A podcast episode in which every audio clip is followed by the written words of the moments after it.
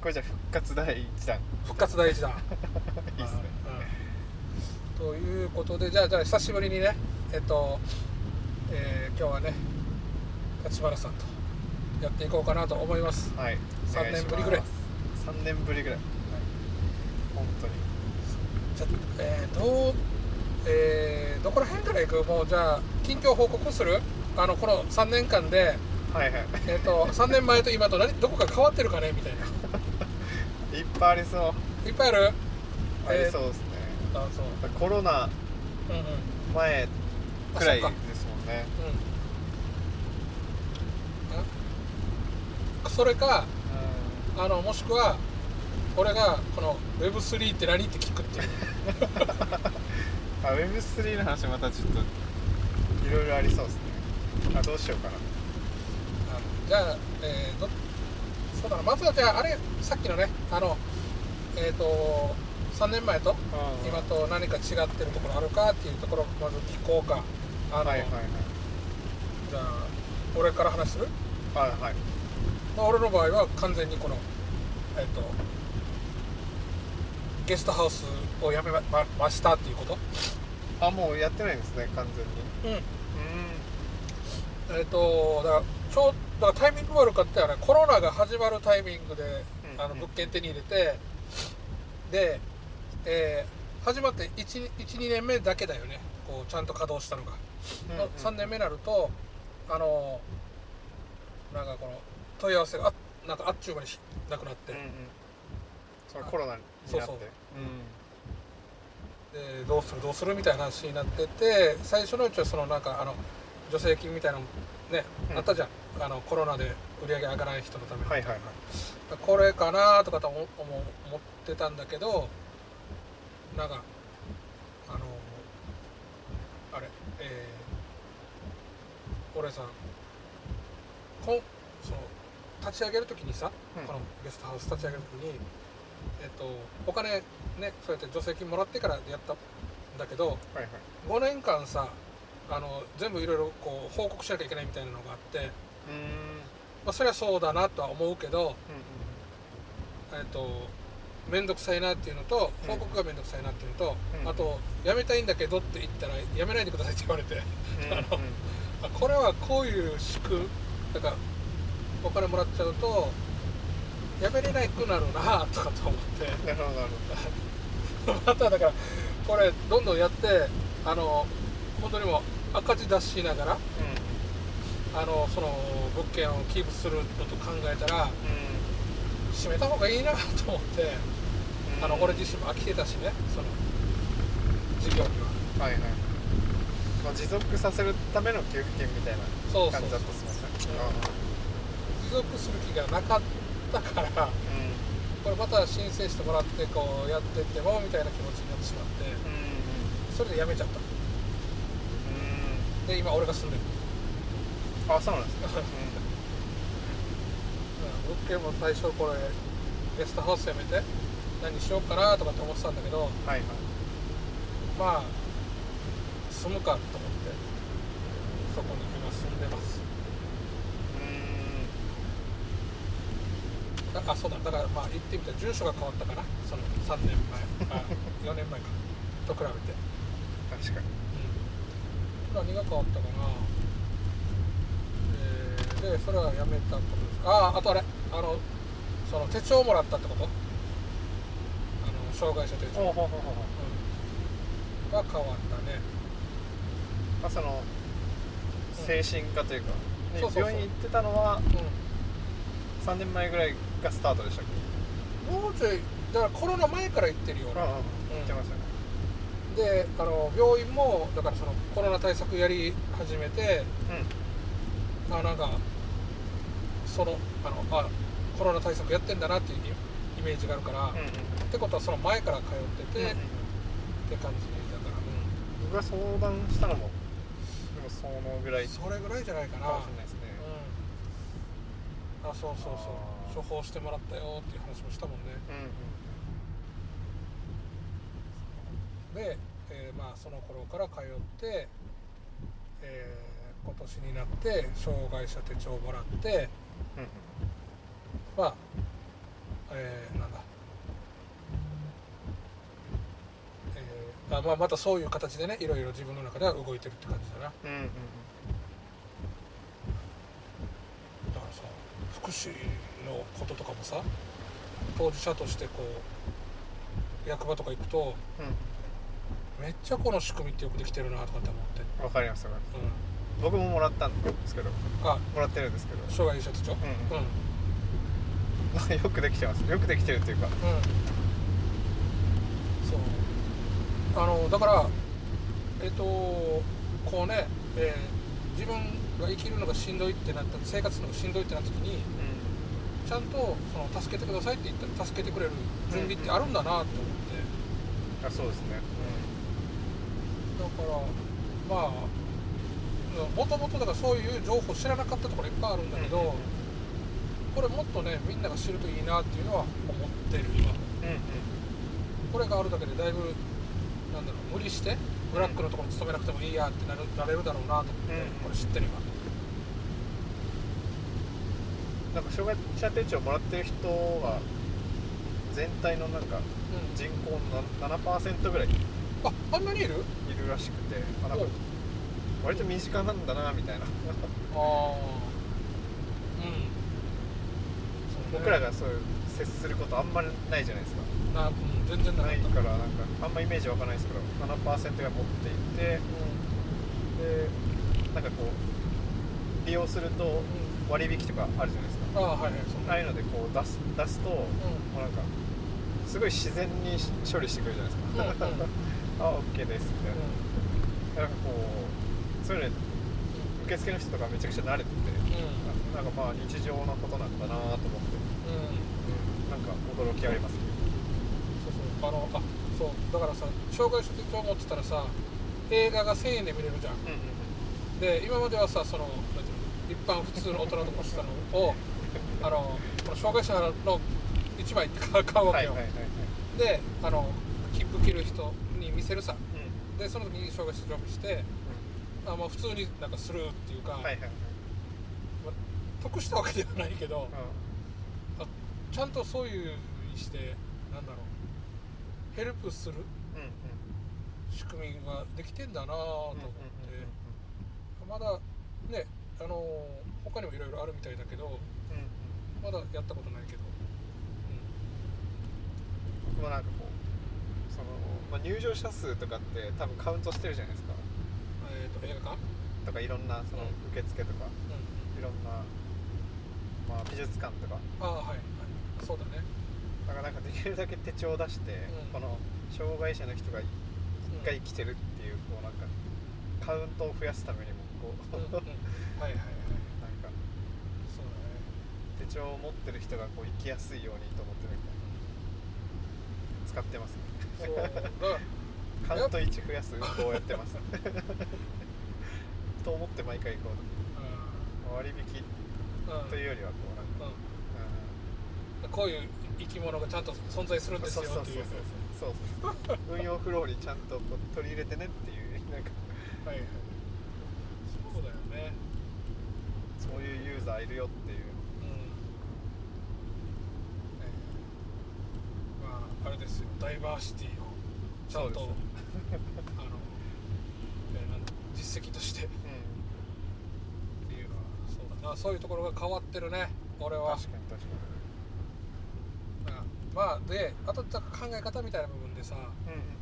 あの当時はだからやっぱあのゲストハウスやったら儲かるかなみたいな話でもあったんだけど、だから儲からないじゃないけどあのそういう得するから何しようみたいなのが減ったなだいぶ年齢もあるのかな。なんかうん。消費が減ったみたいなのもありません？コロナで。ああうんあるあるある。あんまお金使わなくなったというか。うん。まあそうだ外出するとさ何何かとお金使ってたさ。うんうんうんでし外出しなくなったらなんかあれ使わないなみたいなのうん。もちろんほらあの食い日常の食い物とかをさスーパーとかで買うけどさうん。なんか他の時ってなんかこういわゆる休みの時に外に遊びに行かなきゃみたいな気持ちがあったんだけど、うんうんうん。そそのコロナの間になんかそれがなくなってしまってうんうん。なんか部屋部屋っていうかこの外に出ずにどんなやって遊ぶかみたいな感じ、うんうん。まあ、もちろんインドもともとインドア派だけどそれいいつも以上にインドア派だったら そのそ外出た時に外食するのとかがなくなったりとか、うんうんうん。なんかいろいろなくなったよね。その、うん。あのガソリンも使わなくなったし、うん。うん。うん、あと何？うん。だよまあえーそうだね。この45年はそういうねえっ、とこうイケイケどんどんからなんかまた内省的なはいはいはい。振り返りの時期にも見えるのかなと、うんうんうんうん3年前はまあコロナ前はちょっとイケイケどんどんな感じあったっすね。うん。う んそうそう。景気良かったというか。不動産とかもなんかどんどん上がってたようああそうそうそう。あれね。インバウンドでね。なうん。沖縄のこの上昇率が3年連続あの地価の上昇率が高かったみたいな感じで、うんうん。沖縄に、えー投資しようみたいな話もあったんだけどコロナのせいでえってお客さんが来なくなったらこんなにあの値段下がるわけみたいな感じがあって。う んあやっぱ実際下がったんですか？少しやっぱりあのうんあの時みたいなあガンガンガンっていう上がり方ではないよね、うんうんでもなんだかんだ言ってまだ上がってはいるけどね。うんうんうん。あのやっぱほら不動産っつったらさ人口じゃん、うんそうですね。うん沖縄はまだなんか増えてってるし。からとかあとまあ俺もよくわかんないけどえっ、と中国とかそこら辺うん。の人海外の人が買い付けに来てるみたいなのは聞い聞いた、えー、また上がるだろうみたいなそうね。感じですかね。うん。まあただだからなんていうのかな。あのそこはもうあのなんていうかサイクルというか上がって下がって上がって下がってだろうなとは思ってる。うんうんうんうん。ずっと上がり続けることもないし下がり続けることもないしみたいな。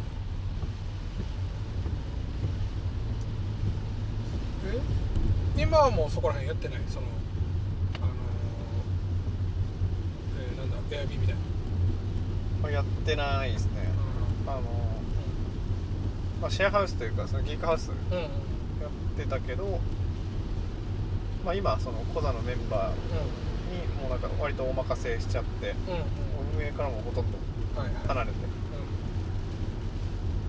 やってます。だからまあ3年うん。うん前。じゃあ僕のターン。あはいはいはい。3年前と今と違うの。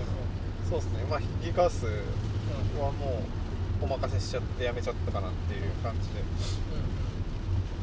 3年前はそうですねまあなんかぐっさんにもめっちゃ相談してたぐらい。めうんうんちゃめちゃいろんな問題が。山積みだったような。うんうんだえ？いぶ苦労してたうん。はい。と思いますね、うん、で、まあ、その辺をなんかまあ一つ一つこうなんですかね。取り組んでというか。うん。だいぶ落ち着いて落ち着かせたって感じですねこの3年間で。ああ、うん。なるほど。まあね。まあまあ運営ね。あのだからいろんな 人があの来るわけだからそりゃいろんなトラブルも発生するだろうし、ん。この仕組み上ねこの手続きとかもあのもともと得意ではないでしょ？立花さん自身が、ああそうですね。そうですね。うん。なんか面白くないのをついつい先延ばしにしたりとか。あるでしょ？分かってるよ。ありますね。俺も同じだから。さっさとやっとけばいいものをあやらずに先延ばしにして後でもうてんてこまいしちゃうーそうですね。3年前はもうなんかまあもうよいろんないろんなことは手出しすぎてというかうんうん。ギーカースもそうだしうなんか他の仕事とかもんうんまあ、まあ、あと家庭がもうわちゃわちゃしてたみたいなのがあって、まあ、この3年で、まあ、結局離離婚しちゃったんですけど。うんうん。うん離婚もまあちょっとこうなんだろう。最初はこう割とお互いなんかヒートアップというか。はいはいはいはい。ね、どっちが悪いみたいなこうなるじゃないですか。はいああいうのもこう、まあ、時間をかけてじゃないですけど、まあ、1年とか2年ぐらい話し合って結局離婚に至ったみたいな感じで、はい。でまあ今はその月1娘に会って遊んでとか言って、はいまあ養育費払ってみたいな、まあ、割と、まあ、良好な関係というか、まあうん、一緒に子を育てる係にはなったかなと思うんですけど、そうだね。ななんていうの？あの今さややっぱ感じるのはさあのその家族の形？みたいなのがあのどんどん多様化してるというかあのいわゆる昔のさあのコアカスガイ的な考え方で子供が独立するまではこう仮面夫婦をずっと続けてみたいなのとかってさ。それまあだからこれで本当にいいわけみたいなところがあだんだん明らかになってきて。だったら素直にこのあの別々に暮らしながら子はまた一緒に育てるみたいななんかこの一緒にあんまだから言ったらあんま好きじゃない人とずっと一緒にいたら余計なんかムカついてくるというか。ムカつくとは言わんか。まあなんかあまりよろ精神衛生よろしくないみたいなね、うん。っていうのが表に出てくるとじゃあ別々に別れてもいいんじゃないみたいなところはどんどんどんどん広がっていってるでしょうんあの夫婦別姓とかもあなんかこまあそうですねうん昔みたいにこう初代をずっと続けなきゃいけないっていう話はだんだんなくなってくると思うな、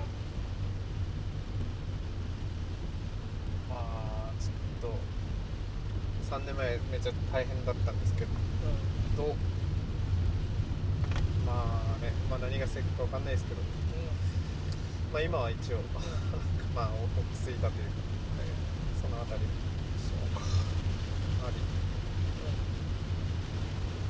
まああとまあ仕事もそうですね。3年前にうん。うんそのエビラボの会社あはいはに入って、まあ、そのあたりなんかもういろんな仕事を受けたりしていろいろ大変し、もうなんか複数の仕事を同時にやったりとかやってたんですけど、うん。うんまあ、そのギークハウスもやってそのスタートアップの施設にもちょっと関わってとかやって、で仕事も3つぐらい持ってみたいな、まあ、そういうのをもう一本にしようみたいなうん。うん思ってもうあのフリーランスやってたやつをもう会社員になってうん。割とそのエビラボの仕事をずっとやってたみたいな感じがあって。はいはいはいはいあそうか。あだからあっちはあっちで常にデータを取り続けてあのそれをどうかあのなんていうのどう解析するかみたいなのは常にこう研究はややり続けるような会社なんだよね。あそこは。あそういうメメンバーもいいますね、うん。うん。僕らはなんかその、まあ、飲食店とかサービス業のうん。方向けにこうデデータのこう集める部分とそれを計算して予測する部分と表示するうんレポートを作るみたいな。これの、まあ、なんか基盤を作ってたっていうか仕組み作りみたいなしてて、まあ、いろんなお客さんにそれをこう常に毎日提供するためのこうシステム仕組み作りをこう僕は担当してたって感じですねまあそうだよな。だから結局ほらあのお客さんがいつどこへ来るかを予測していくっていう。うん、競馬の予測システムと一緒だよね。まあそうです。それが毎日うん。お客さん何人来るかなとか。うん。であのどの馬が勝つかっていうのをどのデータを重視するとその精度が上がるかとか。はいはい。そういうそうですね。そうですね。そういう、研究の部分でいうと、まあ予測の部分もやって。なるほどね。あれやっぱね結構衝撃だったからね。この飲食店でさ人がどれぐらい来るのか予測してそれが当たってるから儲かっていくっつうのが。うんうん。そんなねだからさっき競馬っつったけど当たる馬券だけ買や億万長者になるって話でしょ、まあそうっす。うん、でまあだからそういう話で言うとあの株とかねそこら辺 FX とかそういうあの相場の上がる下がるが予測しできるかどうかって話になってくるでしょ？はいはいはい。ああんま分からない。うん。それは関係ない。今俺は本当にどうだあの乗るかそるかのどっちよっていう。株とかはねちょっといろんな変数ありすぎて全然わからないですけど、あまあ飲食店とかサービス業は割といくつかの変数っていうかうん。その、まあ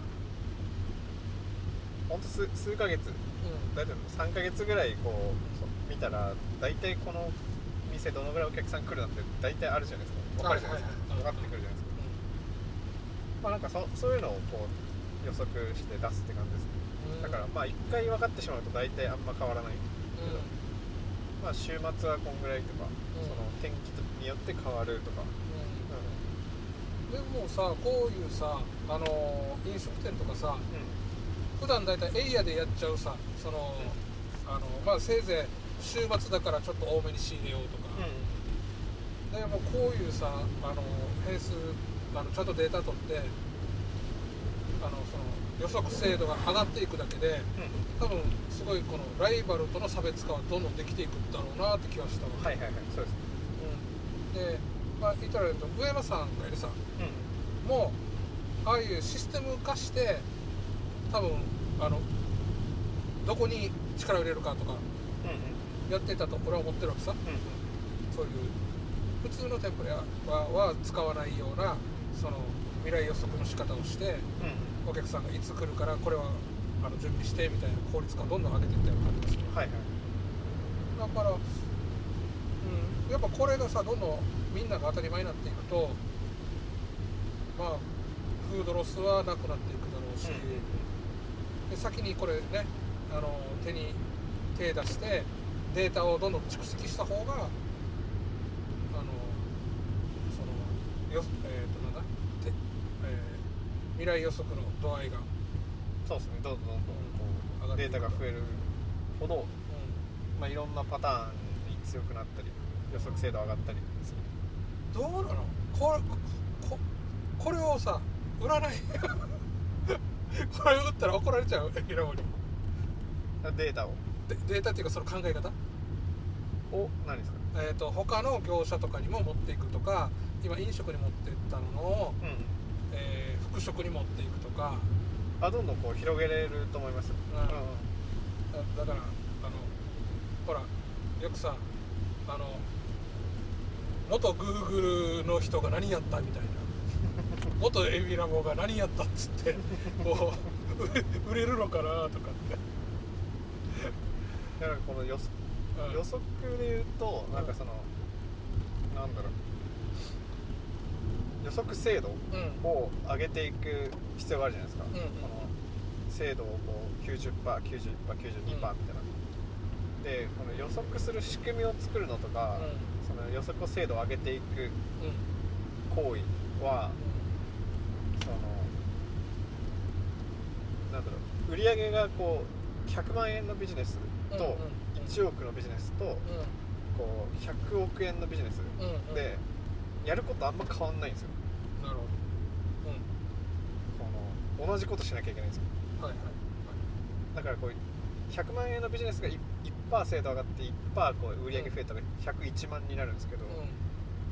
これ100億だったら101億になって、うん全然違うじゃないですか、うん。1億円だからねそうそう。プラスなんでなんかこのやること一緒この開発工数とかがうん。うんややる労力は一緒なんだけど、結局このたたレバレッジっていうかこの資本のね。そうそうそう。でしかないでしかないというかっていう性質があるんで、うん。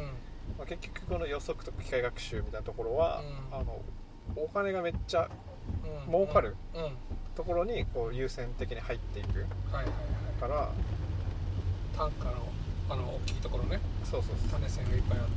だから機械学習の人はめっちゃ儲かるんですけど、ん。でもやっぱ本当上位の企業しか入れられないみたいなのがあって、そうそう。エビラボはでも逆にその割と一番下にうん取りに行ったのが結構ブルーオーシャンというかうん。ビジネスチャンスとしてはあって、まあ、少人数でこうあまりあの開発コストをかけないように設計してうん。こうできるだけこう原価を下げながら展開してったって言ってるみたいなのがこう差別化ですね。もともとねああいうきあれを本当に、えー、とじゃあ例えばだけどさうん。NTT とかがやり始めたらさうん。ものすごい規模でやっちゃうわけじゃんこう。そうですそうです。多分あのそういう開発用のサーバーを作るところからスタートする。そうそうそうそう でそうするとうこうエビラボが提供してるん。価格うん。と同じ商品なんだけど、う NTT が出すとんうん。10倍ぐらいするんですよ。そう。そうだと思うそう。したら IBM とか NTT とかその系統がね。そうそうそう。でいろんな機能入ってますみたいになるんで、まあ、そうするとこう割とこう価格を下げ下げるっていうかこの安い金額っうん。うんていうのがもうしゃ参入障壁になっててうん割と敵がいないっていう。うんうんまあそうだろうな。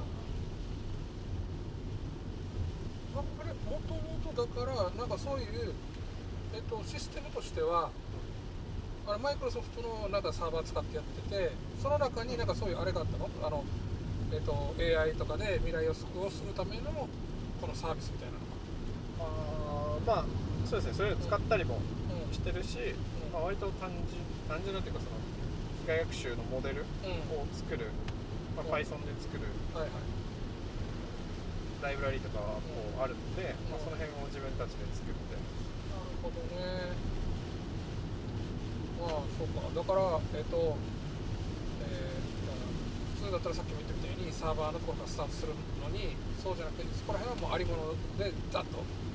あの、まあ、言ってみたらえっ、とワードプレスで仮組みみたいな感じで動くところを作ってしまってであとはその動かす時の考え方みたいな部分をどんどんどんどんこうチューニングアップしていった感じなのかな。うん。うん割とコストをかけないようにうん。いろいろ道具を選択して、うん、うんうん。うん作ってます。作ってました。うんなんか、うんもうもうちょっと退社しちゃったんで。まあ、まあ、あまり言ったらあれか。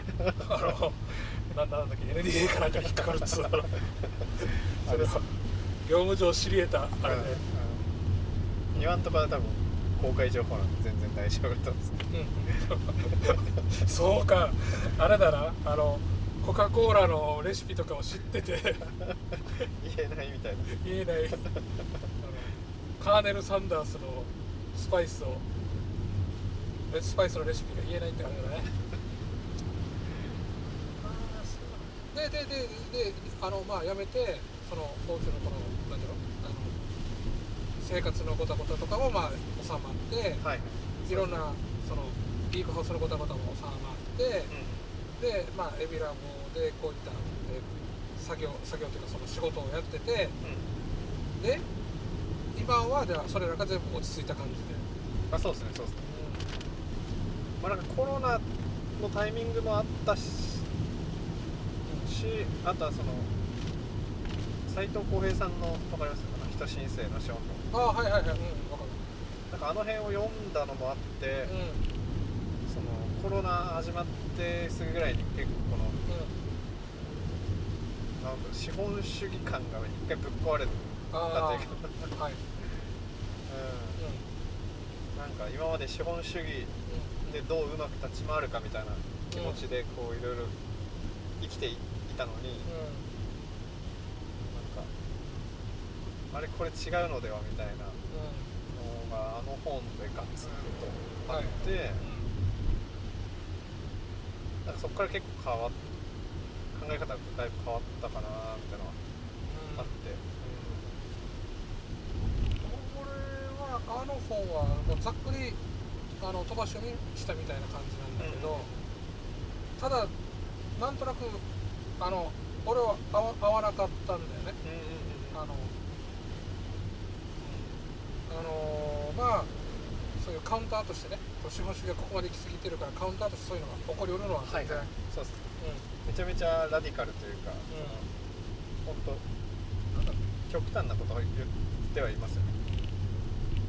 んななんだっけ？宗教がアヘンとかな？で違う。SDGs か、SDGs が大衆のアヘン。っていううん。うん、みんな気持ちよくなってみたいなね、言わんとしてることも分かるし。もうねだからぶっちゃけだからいまだにねこの間あの読谷村でさ SDGs サミットっていうのがあってはいはい。役場のところで。あ。行ってきたんだけどはい。とりあえずよくわからなかった。よくわからんですね。まあなんかいいことやってるんだろうなみたいな感覚でしかなくて。そうか。これこのイベントやるのにいくらかかったのかなとかって思って、SDGs 本当難しいですよね。いや上げてるゴールは素晴らしいんだけど。うん。はい。そうそうそなんかあのあのピクトグラムがねううんピクトグラム。ピクトグラムその17個のうんうん。絵があるじゃないですか、うんはい。あれはなんか素晴らしい素晴らしい面はうん。うん17個を誰でも理解できる。ああはいはいはい。うんそうね。すごいじゃないですか、うん。世の中の社会のう世界の問題を17個に集約してんうん。みんなが理解できるようにしたのうん。がすごいところなんですよ。SDGs のピクトグラム。僕が思うやつ。うんはいはい。悪い部分はうん誰もり中身を理解してなくて使ってる。っていううん。そうね。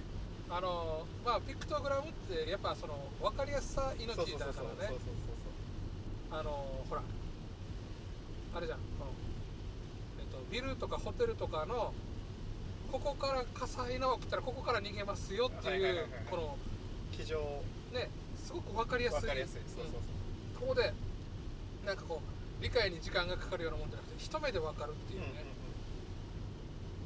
あそうそう。でピクトグラムで言えばさあのほらオリンピックの時もさすごかったじゃん、あのすごくうん。あの競技のピクトグラム。そうそうそうそう。だからまあ、うん、確かに言われあのあの17個のピクトグラムが素晴らしいと。素晴らしいんだけど。あ SDGs うん。そのものはい、のあれもあるしうんあれはなんかピクトグラムの功罪でもあるなと思ってそのデザインの。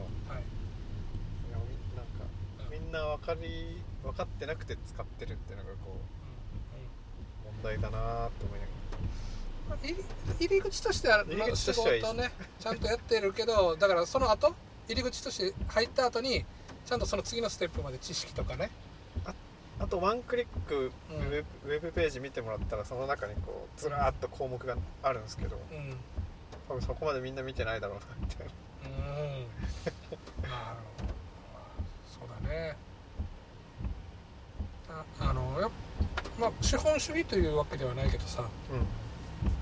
だからなんかこう効率化の部分においてすごいなんかそぎ落とされてきたこととかがいっぱいあるんだよなっていう感じはすごくあって、はいはい。で、うん、今だからねみんなあのそういう息苦しさだったりとかっていうのはそういった効率化のところに、えーあまりにもこうふ振りすぎててで結局効率化って究極言ったらロボットになっちゃうじゃん。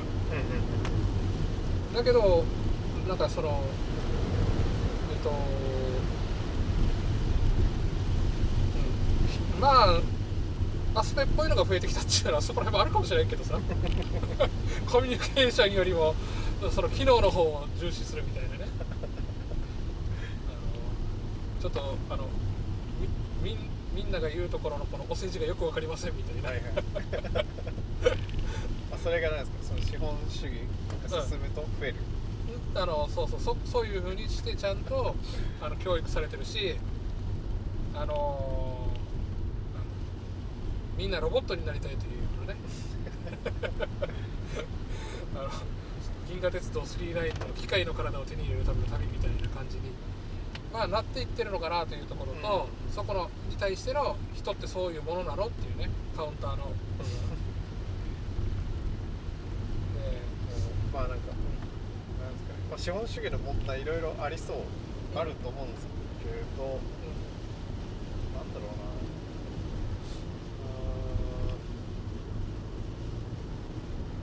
うーんまあでも環環境破壊進みそうでやばそうみたいなのうんうんあるとして。うんまあでもなんか僕が一番関心があるのはでもその効率化とかとうん。そのあの斉藤公園さんマルクスの研究者なんですけど、うん。あのマルクスの労働の阻害。うん。わかります？わかんない。なんかその資本主義の中でこう収益化をどんどん生産性をどんどん上げていこうん。うとするとこの考える部分と手を動かす労働の部分うんうん。をどんどんどんどん切り離していって手を動かす部分を全然頭使わない労働にしていく。うんでその儲かる部分の頭使うとこはどんどんどんどんこう資本家とかの上の人がどんどんどんどん吸い上げていくっていう構造がある。その労働者から魅力的な仕事をどんどん奪ってどんどんつまらない仕事にしていく。あの作用がある。っていうのをなんか労働の阻害ってマルクスは言ったんですけど。割とそこが結構一番関心があるものなんで。あそれでちょっと最近沖縄で思ったのは、そのまあ、低賃金な仕事が沖縄に集まるじゃないですか。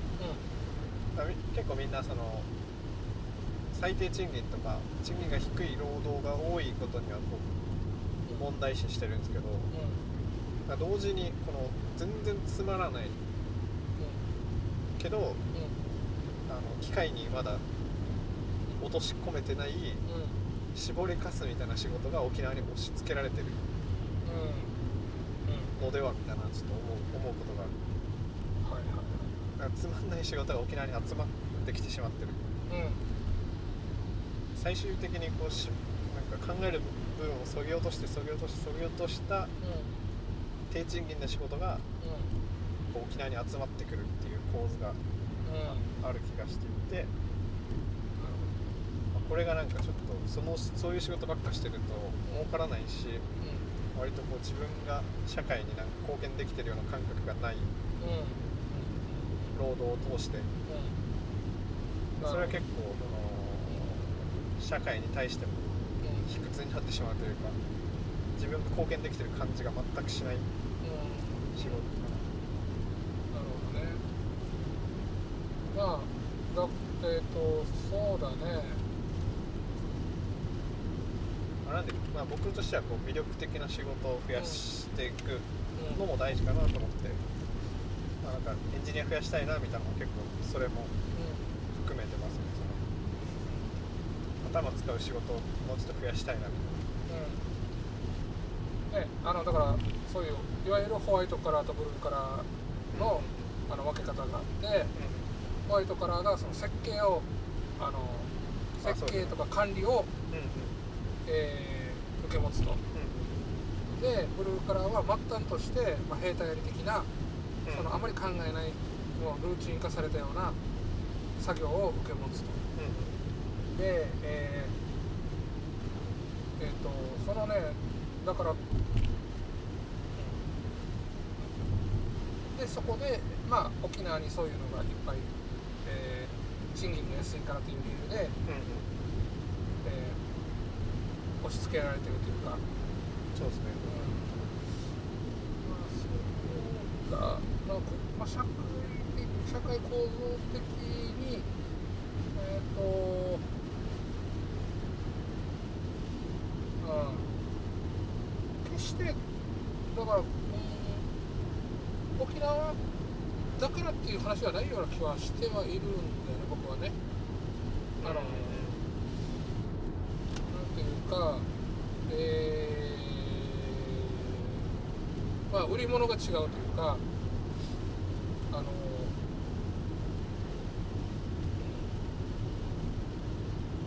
例えば今、あの、あれわかる？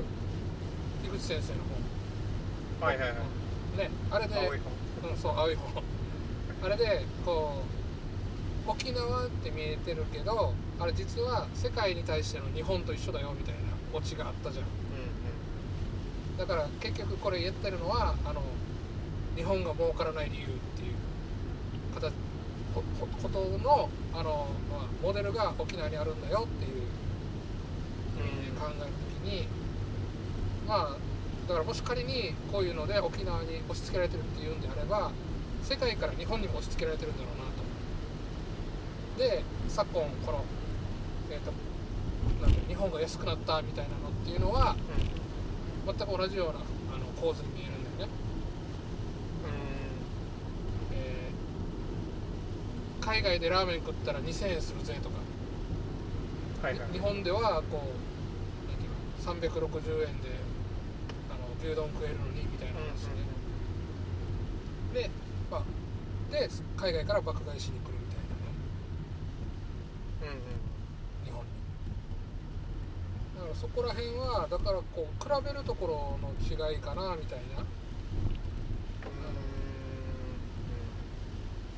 ていうと捉え方もできるなっては思ってはいる。だから沖縄に押し押し付けられてるっていう分で言えばそうだろうしうんうんじゃあえっ、と世界での目で見れば、まあ、日本にそういうあのサービス残業が押し付けられてるんだろうなと。ブラック企業がね。はいはいはい。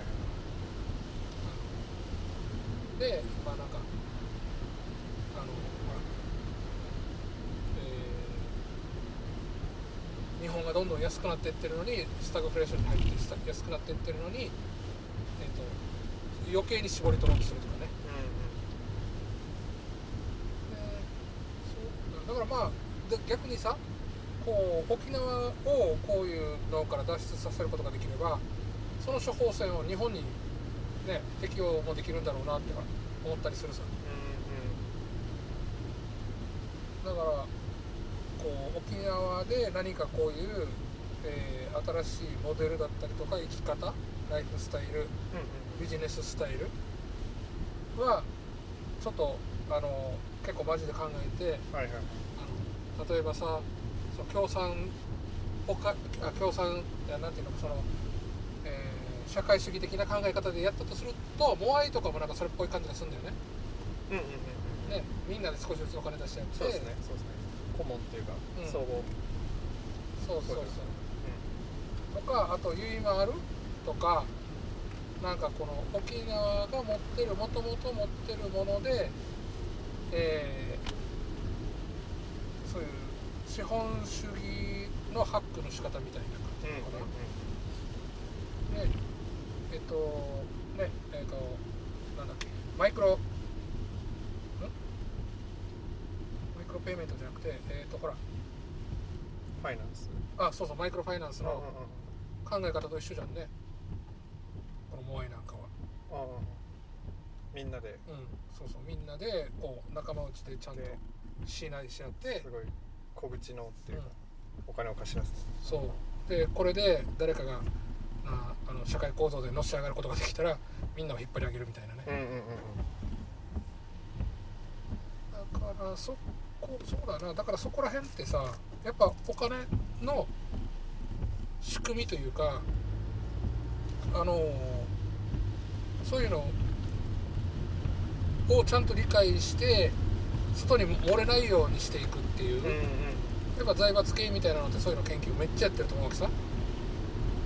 あのあまあ沖縄からお金を流出させないみたいな。あえー日本で日本っていうあれからじゃん。うで税金で中央に集まってくるさ。んうん。で、えーそれをあのなんていうのかな。えっ、と外にだからその流れを作ってうん。その流れをそ流れを分散させない、うんえー必ず1回電通通さなきゃダメみたいな。そこでガガツンと引いて残りを下に流していくみたいなそういう知恵知恵があってさ、まあ、沖縄もあるんだけど規模が違うかな、うんうん沖縄もそういうのはやっぱあるんだけど規模が違うとかそうだな。なんかこううまあ斉藤さんの本本とか読んで、んうん。まあ、ちょっとこのままずっと資本主義続くとうん。やばい、まあ、可能性もあるじゃないですか、うんはいはいはい。まあ、どうやって資本主義をやめるのかをずっと考えてたんですけど、まあ、結局あんまりやめる方法が分かんなくて、うん。うんまあ、いろいろ考えてたんですけど、うん。まあまあ、2年2年ぐらいこういろいろうん。勉強したりうん。考えたりして、まあ、今のところ思ってるのは、うん。まあ、その沖縄においては、うまあ、まあ、働く労働市場として、うん。そのまあ、頭使う仕事とかその稼ぐしような仕事。んうん。600万とか700万ぐらい稼げる市場が、まあ、な少なすぎるというかこう市場としてバランスが悪いうんはい。ので、はい。まあ、エンジニアとかだとそこ作れるじゃないですか。うだからまず一旦なんかそこを作ろうかなというそこは作ることに貢献できそうだなと思って、うん。まあ、それをい今やるっていうのとあともう一歩なんかこう資本主義やめていくのには、うん。なんかお金にの依存度を下げていくといいのかなと思っていて、まあ、お金今お金ないとい生きてもいけないじゃないですか。うん。衣食住もはい。できなくなってしまうというかはいだからなんかまあお金がなくてもそれをこう得られるように、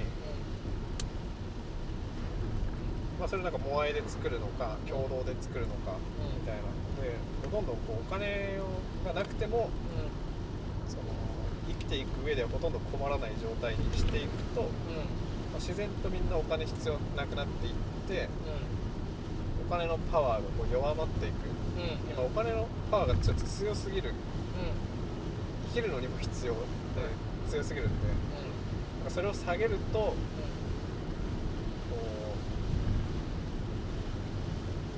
うあなんかこうなんだっけどの人が言ってたかちょっと忘れてたんですけど、うん。この経済をこう私有財産のパプライベートな経済うん。とはいはい。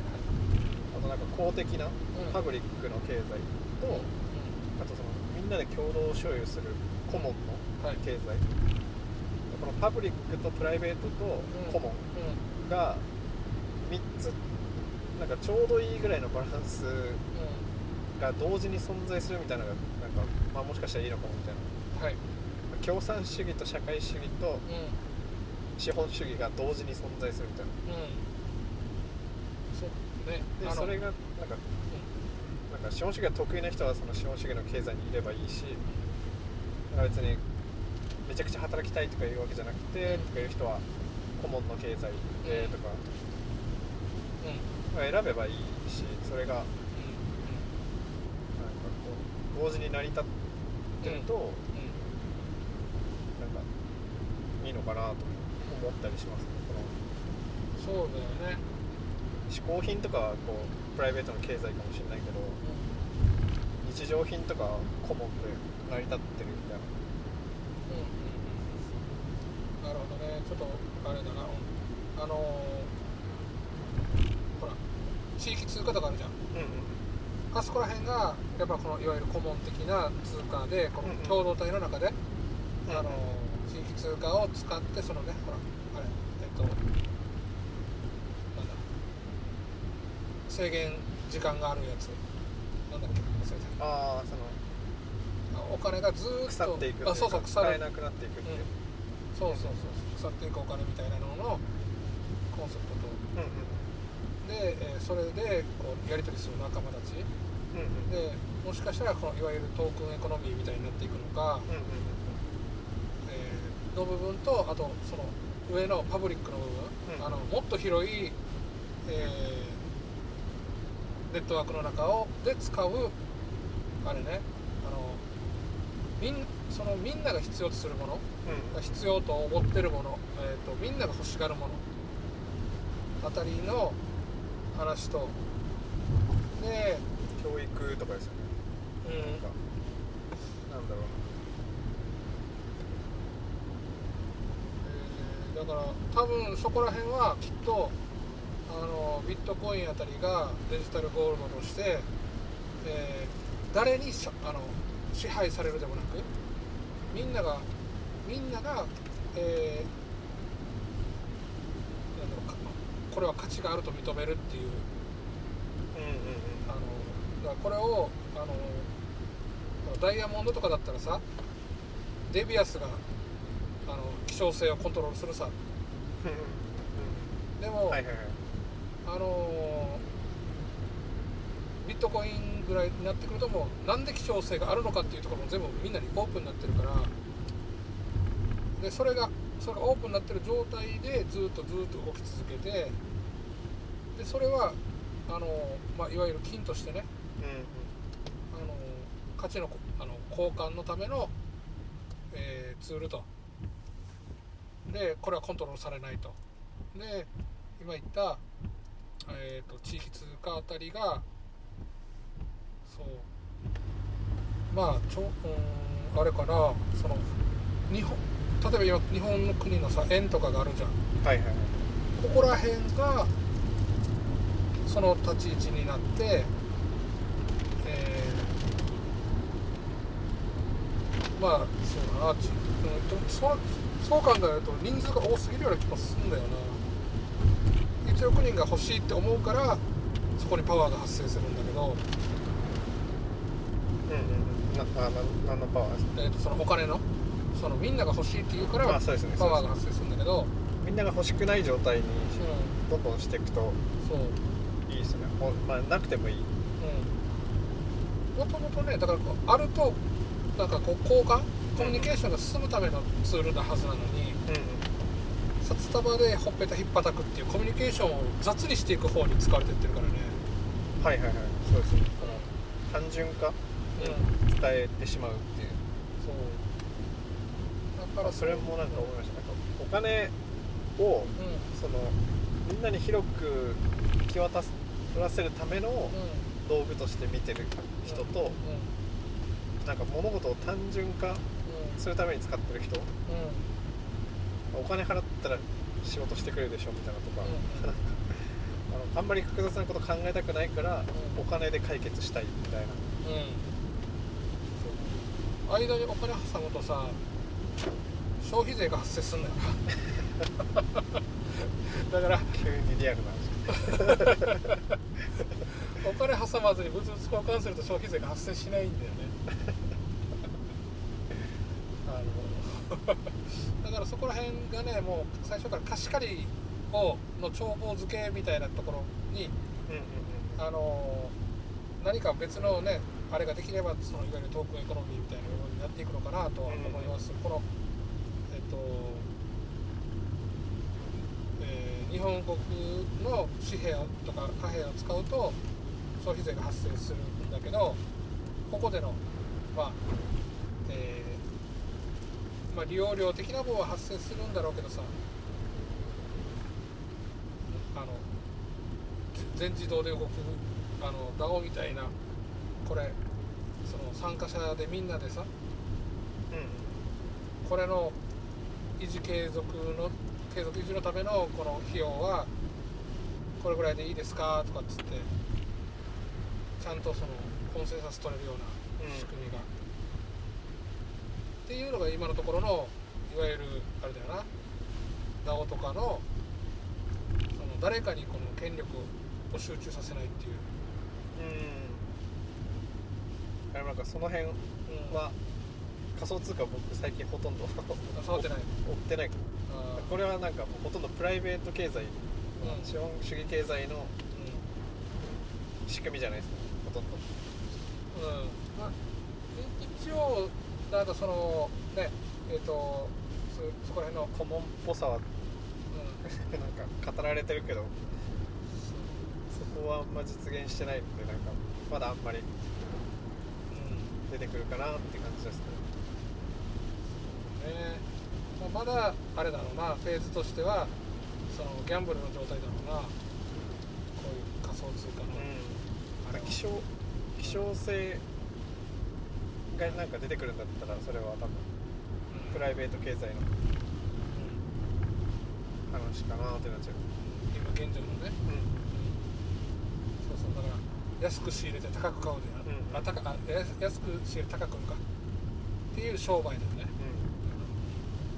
うん。さやとりなんかなんか沖縄でうこう言うとなんかおお金をどんどんこう使わなくて生きていけるように。んうんなったらいいなと思うんで。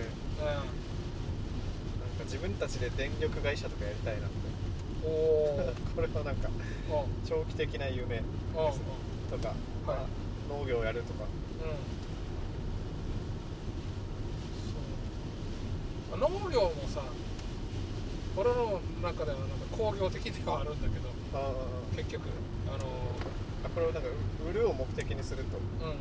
は畑が工場っていうだけであオーガニックな工場であのプロダクトを生産してるだけうん。に見える。んでこれを市場に出すために作るか、うん。この自分たちのために作るかでうん。うん変わってくるし。そこら辺のあの流通がしっかりできれば、まあ、そういうことも可能になってくるんだろうな、そう考えたらさアマゾンがさ自分たちで物は送ってんのとかもちょっと面白くない？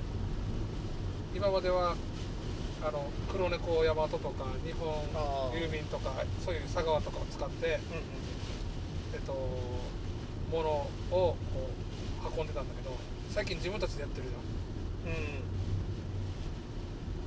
ゃん。あれは結局あれでしょ？どっかがあのまとめるわけじゃなくてその個人事業主のネットワークでしょあれ。うんうんウーバーみたいなウーバーイーツみたいな感じで。それぞれがこれは配達会社をうんうん競わせて安くする目的ですか？どどうなんだろうね。だからそこもちょっといまいちよく分かってはないけどなんかあそういうことをでできちゃうんだと思ってテクノロジーで、うんその多分。うんうん。みんなだからそのそれに参加する個人事業主はスマホのアプリでこう全部やっちゃえばうんはいはい。そのオンラインネットワーク上で全部そういった配達のあの指示出しがされててあとはだからあのパケットのね通信みたいな感じでやってんのかなとかっていうのを勝手に思ってるんだけど、こうやって、うん、最低限のこのコストで、まあ、だだからこれをねあのー結局末端があれやってるっていうんであれば泣いてるっていうんであればちょっと話は違うんだけど どうなんだろうなと思って、